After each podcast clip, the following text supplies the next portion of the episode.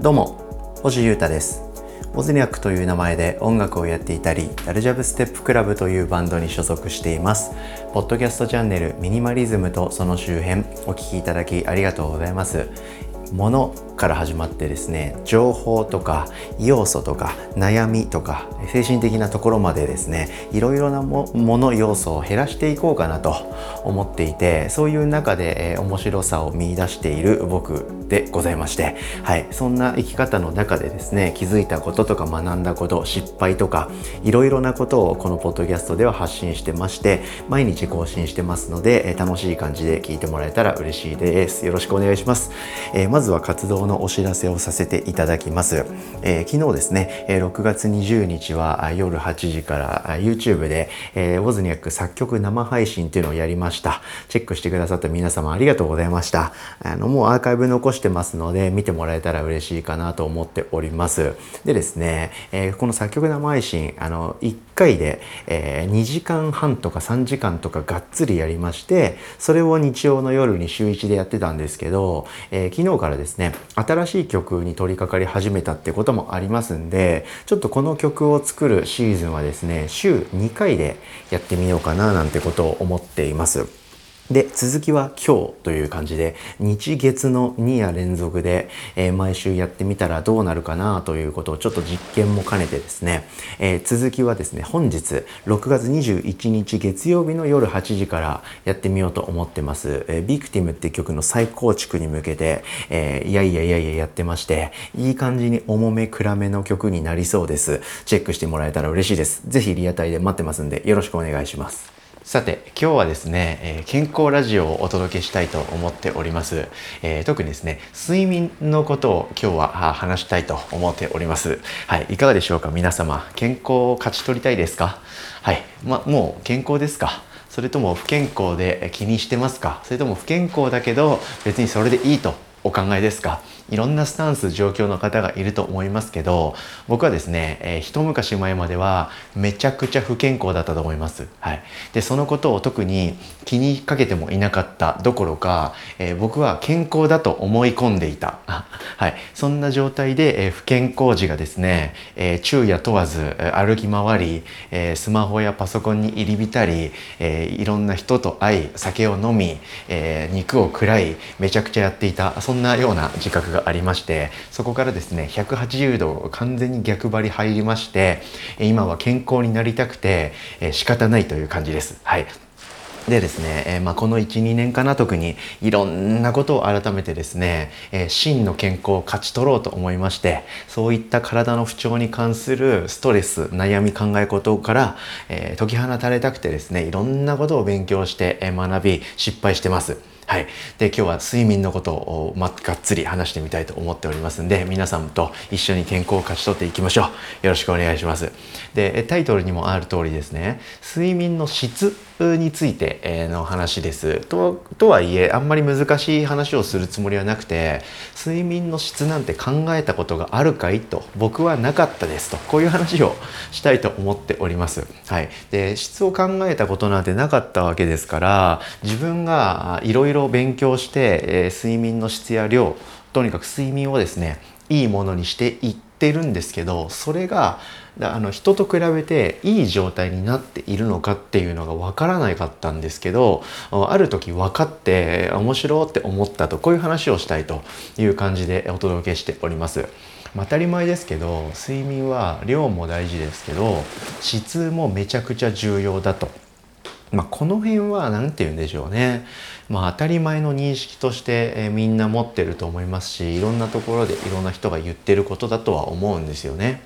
はい、なんですけど具体的にどういうふうなことをすると質が上がるのか下がるのかとかなんてあんま分かんないじゃないですか。なので僕はですねいろんなところで調べたあスキルというかテクニックを学びながら実行してを繰り返してるんですよ。で決定的になったのがですねスマートウォッチの導入です。はい、これをですね手首に巻いたまんま寝ることでですね自分の睡眠が可視化できるようになったんですよね。はい、これがでかいですね。あのスマートウォッチではですね時間しかパッと見ることはできないんですけどそれと連動しているスマホのアプリを見ると睡眠の時間とあとは深い睡眠と浅い睡眠と、えー、レム睡眠か。はい、これがですねこう波になって、え色になって図になって見えるんですよ。しかもコメントも入るということで。でこれによりですね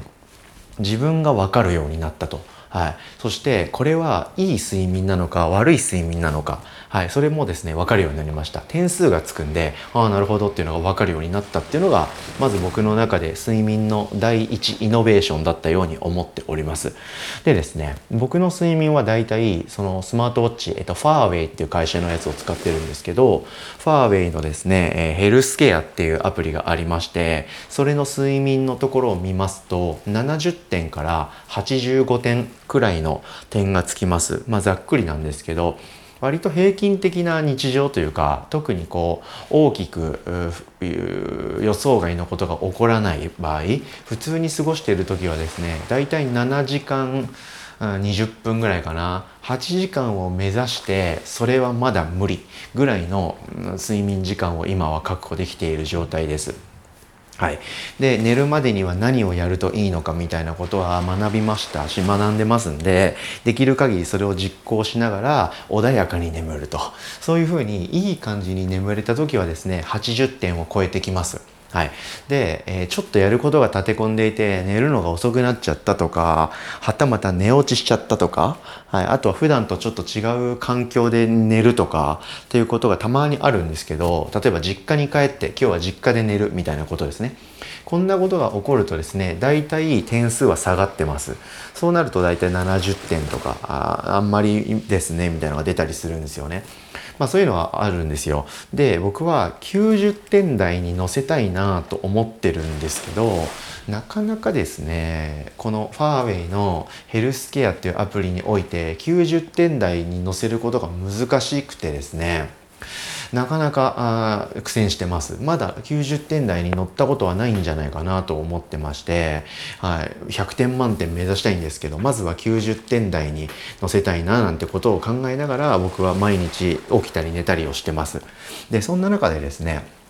あのガジェット系 YouTuber っていうんですかねいろんなガジェットとかデジタルのサービスとか要はアップルの新製品が出たら大騒ぎするみたいなそういう系の人のですね YouTube の動画をちらちら僕見るんですけどその中の一人の方がですねあの睡眠のことを動画に上げてたんですよ。はい、というのもあのその人はですねその動画ではマットレスと枕これを導入したと、まあ、それもガジェットと捉えてるんでしょうね、はい、僕と同じような価値観の方なんだと思うんですけど。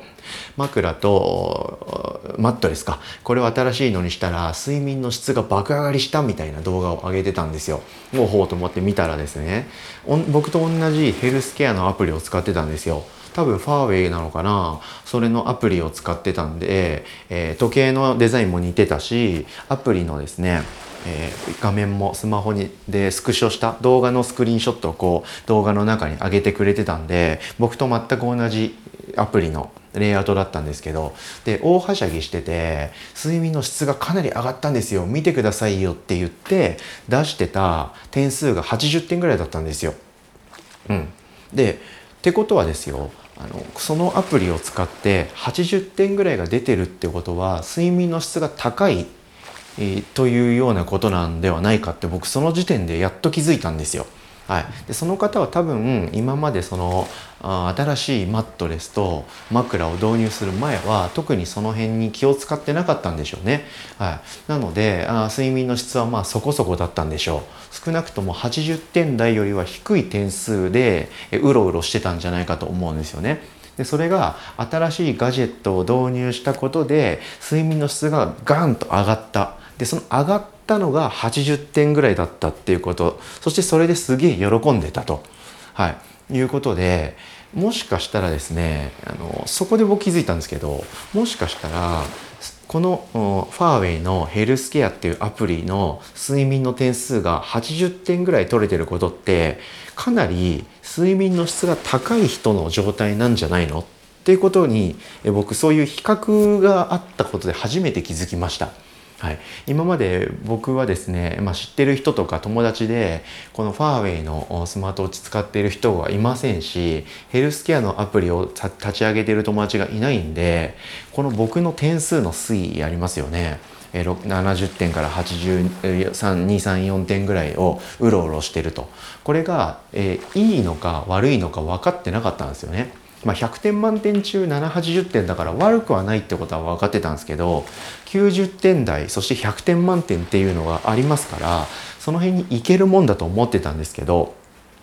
どうやら僕の今の状態80点台がまあまあ出るっていうぐらいの睡眠の質ってかなり良いのかなということに気づきました。ようやくこういうふうに客観的な比較対象が現れたことで自分の今の状態を知ることができました。